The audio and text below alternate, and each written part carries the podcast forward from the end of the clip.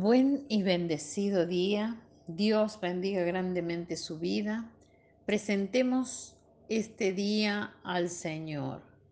Padre del cielo, Señor, nos alineamos a tus propósitos, nos declaramos en bendición, declaramos y decretamos y establecemos que entramos en una temporada donde nuestra alma prospera y como prospera nuestra alma, somos prosperados en todas las áreas de nuestra vida, en el nombre de Jesús. Amén.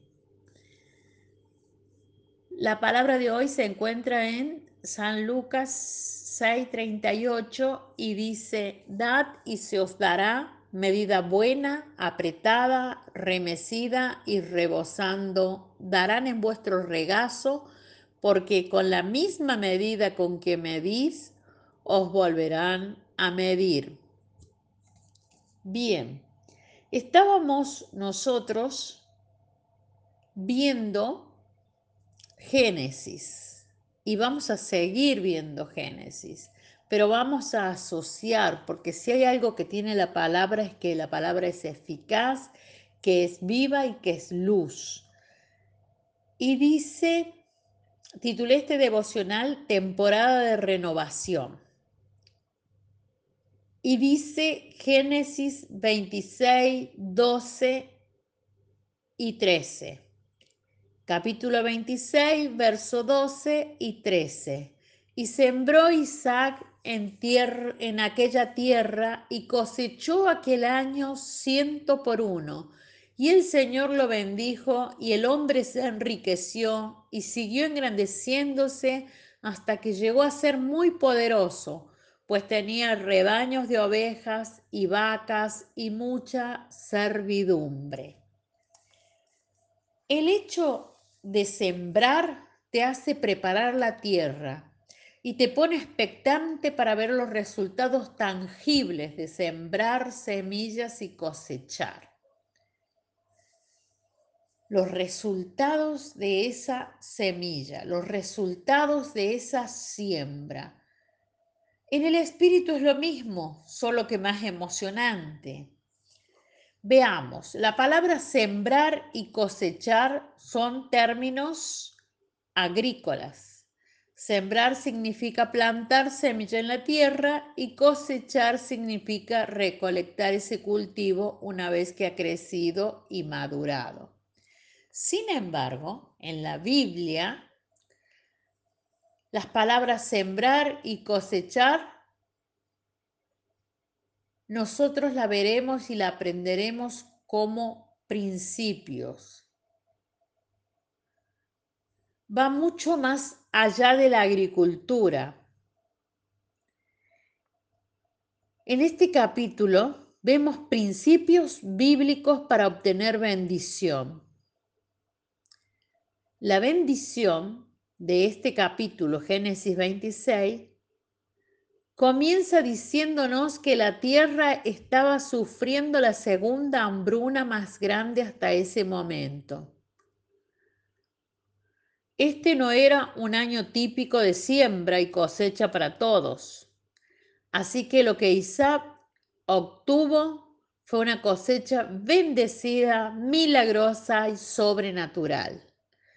La mano de Dios estaba moviéndose y obrando sobre Isaac y se hizo muy rico y su riqueza siguió aumentando y fue conocido por su riqueza. ¿De qué estamos hablando? Número uno, en algunos versículos previos, Dios le dice a Isaac que se quede a vivir en Gerar en lugar de irse a Egipto. Isaac obedece, entonces, a pesar de que había una gran hambruna, de todos modos Isaac sembró. No cedió ante lo que pasaba en el mundo, sino que creyó que Dios cumpliría su promesa de bendecirlo. Quizás pensó o sintió que no tenía sentido sembrar en ese tiempo, pero lo hizo de todas maneras y Dios hizo el resto. El resto está en la palabra.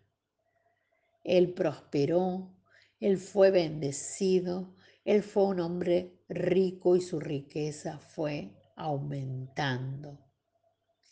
Él fue un hombre que caminó en lo sobrenatural de Dios. Número dos, la bendición no es solo prosperidad física.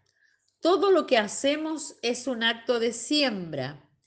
Cualquier cosa que nuestras acciones produzcan son un acto de cosecha. En Lucas, como vimos al principio cuando empezamos, Lucas 6, ahora vamos a incorporarle el verso 37 al 38. Dice que no juzguen y no se les juzgará. Lo que demos lo recibiremos en medida apretada, sacudida y rebosante.